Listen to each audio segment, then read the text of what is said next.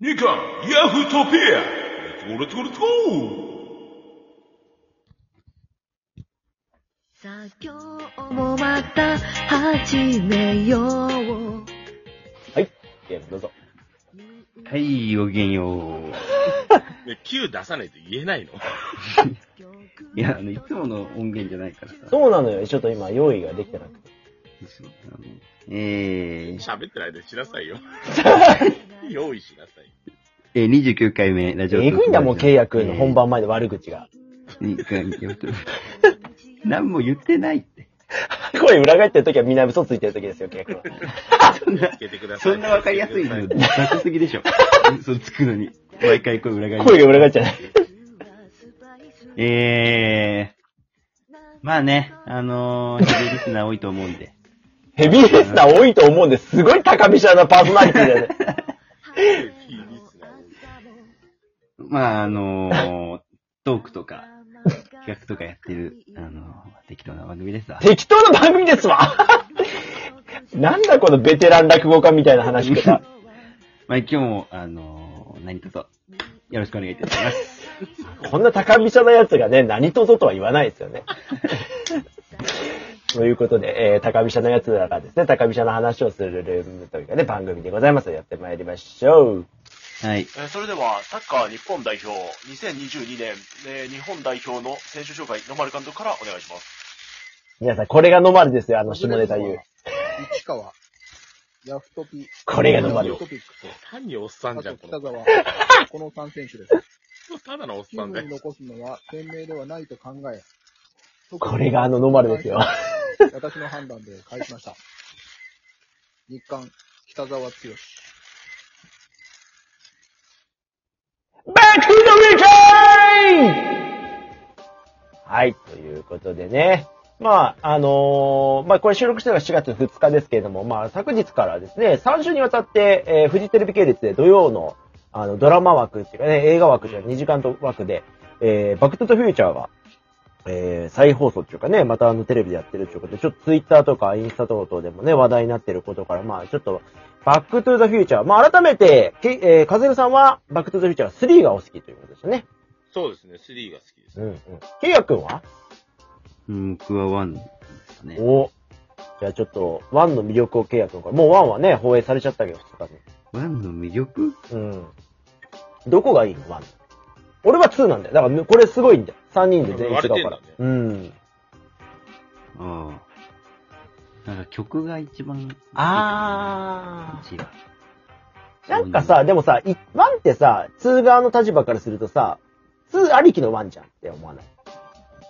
ああ、そう、確かに確かに。おえ、あれ、ど、最初から2あったんかないやー、あったよね。だからもう、ありきで考えられてた話だけど、見事じゃないあの伏線回収というか、うん2での。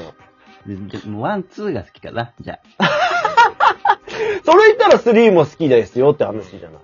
なんかでも3さ、まあそうなんだよ。だから俺も、和弘さんが3が好きって聞いてから3見直したんだけど、確かにまあ、昔はもっと悪い印象だったけど、ちょっとこうプラスにはなったかなとは思うんだけど、和弘さん改めて3の魅力は3は、あの、まあ、ほら、映画としては多分1、2の方がおもろいのよ。はいはいおもはい、はろい。い、あの、でバックトゥザフューチャーとして見ちゃうんだったら1、2で面白いんだけど、なんか3はただの、なんかその、タイムスリップする西部劇だと思っちゃえば、うんうんうんうん。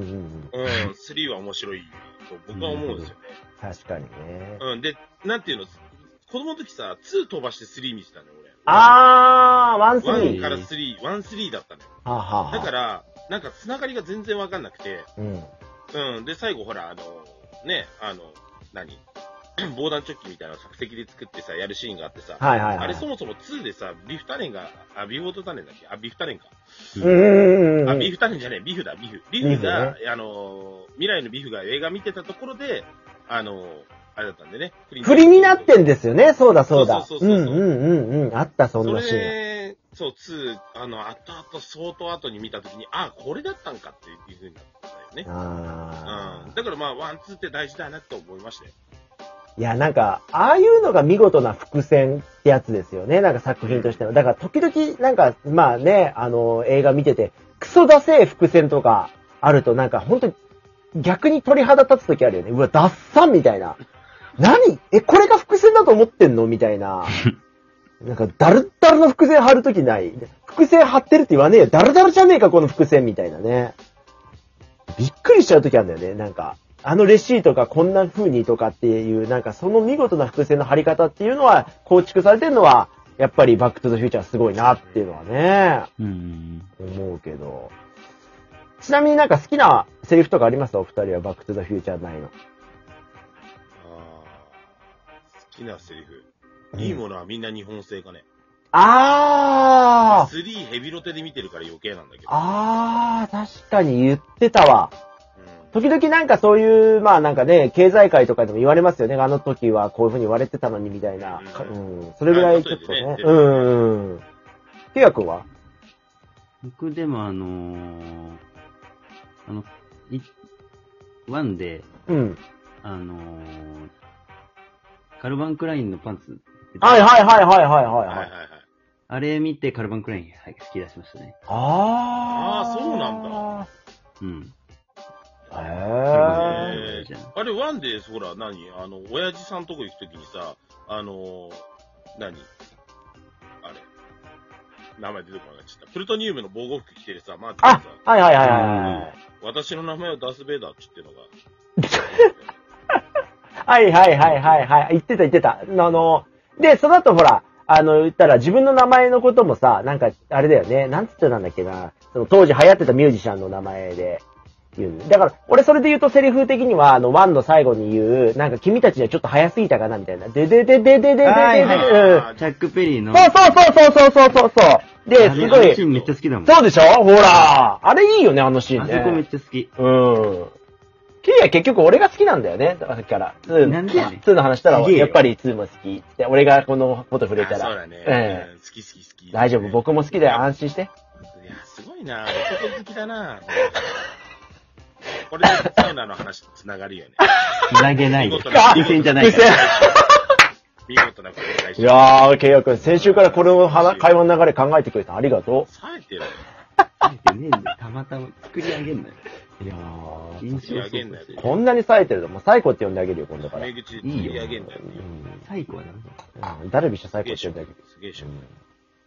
いやー、まあ、 ということで、まあ、バックトゥザフューチャーの話で、本当の映画の話でちょっと終始しちゃいましたけど、まあ皆さん、お二人は、えー、実際にまあね、あの、未来や過去に行けるとしたらどうかっていうのがありますけど、キヤ君は未来過去、どこに行きたい昔。いやいやいや、なんで急に日本昔話になるの え、昔ってだ、だどのくらい前よ、ごめん、うーんとね。ごめん。バブル。あ、バブルってそんな昔じゃないじゃ来 なていないじゃん。うん。えいないじゃん、契約。いないよ。じゃあ、1985年ぐらいから90年ぐらいまでの間に行きたいってことそう。うん。な、なんで楽しそうじゃん。な何をなんしたいか好きなもんがいっぱい、現役で活発に。ああ、だからその、マイケル・ジャクソンとかそうそう役の好きだっていう山。や山下達郎。さあデーィスコとか行きたいしさ、スキーだってその時全然。ああ、確かに。確かに、そうやってみたら、ケイヤ君って古臭い人間だよね。そうなんだようね。ーん。臭いってなんか憧れはあるよ。バブルにあーなんか、マクフライって呼ばれたいって言ってたもんね。うん言ってでたでんもだ。さ、あのさ、 あの映画の中でさ、うんマーティのあの、オレンジ色のさ、うん。ダウン、あーあの、よ、うんあの、でかいやつそうそう、あうなんんか、。マックフライジュニアのあの、ブカブカの感じでしょ確かにあれ、ケイヤに見えるん だよね。いや、言われてたってことそれ。違う、あれを、うんオレンジ色のダウンベースと、あのなんか、うん。なんだっけ球場、うん。球場ダウンみたいな。うんうんあれ、ちょっと、いや、だって、あれ確かに、さ、いや、今更だけど、ケイヤに似てるもん、マーク・フライ・ジュニアが。なんだいなんだよみたいな2でやられちゃう時のあれ、あの、ヨレヨレのマーク・フライ・ジュニアに、すごいケイヤ君そっくりだ よ違うって、ぜひ、あの、皆さん、あの、2を見ていただいて、マーク・フライ・ジュニア見たら、あれ、ケイヤ君だと思ってください。腰抜けって言うなみたいなね。腰抜け守りた いんだ。 ああ、面白い。金谷さんは、どうですかどこ行きたいですか僕いやー、ない、ないじゃないんだけど、まあでもやっぱり戻りたいですかね。ああ、そうなんだ。うん。あとは自分の幼少期とかぐらいに。そう、あ、でもそうか。自分がもろにちっちゃくなるわけじゃないから。そうですね。別に戻ってもしょうがないな。ううん。ん。そしたら別に、いっか。うん。あまあ、近い、近い未来とか見てみたいですよね。あ。 5年後とか。え、でもそれで大して変わってなかったら結構凹みません、いや、だから、大して変わってなかったら一生懸命やるね。うさらんに。い今危ない。今日ほら、和弘さんの住所見たばっかりやから、あの、ね、アパートの名前今口に出しとる。 危ない危 ない。うん5年後も同じところに住んでて。そうそうそう。まだあの窓ガラス割れたままなんだみたいな ね。ちょっとショックよね、それは。なるほど。あーいやーでもどうだろう、未来過去ね。まあ、どっちにも、まあでも過去かな。で、二十歳ぐらいとか戻りたくないですか、カテルさんは。いや、でも、過去に戻って、なんか起こしたとしても、ほら、平行未来っていう、ああ、まあそうねですね。 SF 特有の、はいはいはいはいね、平行世界か、はい。っていうのができちゃうかんら、自分には何の影響も出てこないじゃないですか。それこそなんか未来年間じゃないけど、そういうの持って、わ渡して、これを見て、お前はかけるべき。なんだよこれみたいな。で、だから、バックトゥザフューチャーなんだじじいみたいなあれだよね。平行宇宙の話してないもんね、だってね。うんそうですね、なんかパラドックショッスク。まあでも、なんかこう軸、なんか歪んで違う未来ができちゃったんだ的な話じゃないですか。まあ、だけど、直で影響が出てあまあそうですね。そうそうそう。そうだから、本当はあれはありえないっていう話うだからーん、ね。確かに確かに。うん。だから、年間持ってくことはないと思うな、自分おが。うんー真面目ですね、カズロさん。そうかいうん無意味って思っちゃいや、契約にね、10、10年後の契約に声をかけてもらって終わりましょんう。10年後の契約に一う。言。さよなら。